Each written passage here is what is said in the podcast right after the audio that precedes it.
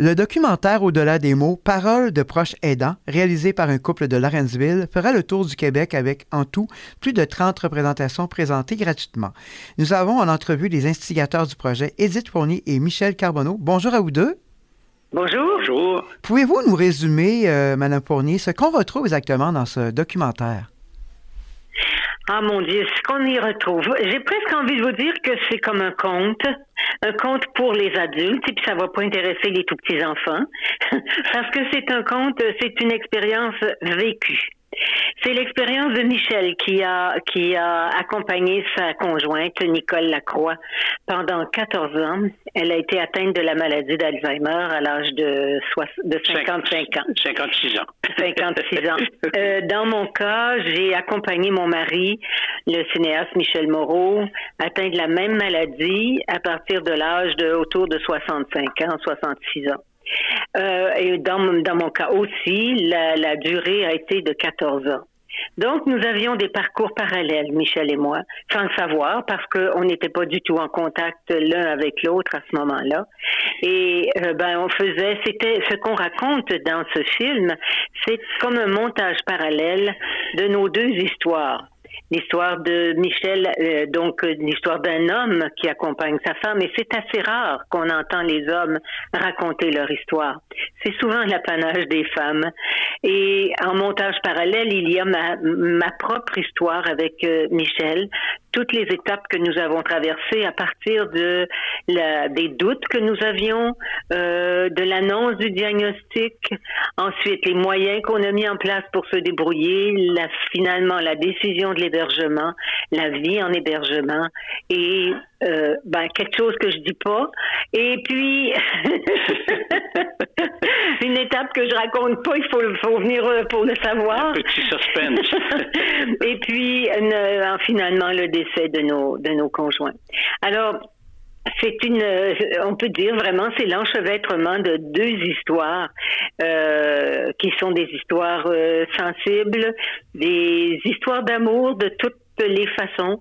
Et paraît-il, on, on nous le dit chaque chaque représentation, que c'est un message d'espoir. Alors, je pense que je ne peux pas en dire tellement plus long. On, parle beaucoup aussi de la qualité de la langue et de, de, du côté poétique qu'il y a dans les textes. Et il faut bien dire que ça a été tourné dans nos milieux naturels, c'est-à-dire à la fois chez Michel à la campagne, dans ce paradis terrestre qui est sa ferme, et chez moi à Montréal, euh, quand euh, dans un milieu urbain. Donc, euh, voilà. La scénarisation et la réalisation par José Berthelot est absolument extraordinaire. Puis la scénarisation par euh, Guillaume Chouinard, euh, en tout cas, ça a transformé cette lecture théâtrale qu'on a trimballée à travers le Québec pendant une dizaine d'années. Oui. Mais qu'on on, trimballait, mais alors que nous étions sur scène à faire la lecture, alors que là, c'est évidemment, c'était porté au cinéma. Cette œuvre permet de faire avancer la réflexion sur les proches aidants et les personnes en perte d'autonomie. C'est une réalité qui est trop souvent méconnue, selon vous? Ah, euh, trop méconnu, euh, sans doute. Euh, au fond, c'est quelque chose dont on ne se vante pas quand on le vit. Fait pas de publicité autour de ça. Mais par ailleurs, on voit bien, puis ça ressort entre autres avec la campagne électorale, comment les cas se multiplient. Hein. La population est vieillissante et le besoin va devenir criant au cours des prochaines décennies. Alors c'est méconnu peut-être, mais ça n'est pas méconnu pour longtemps.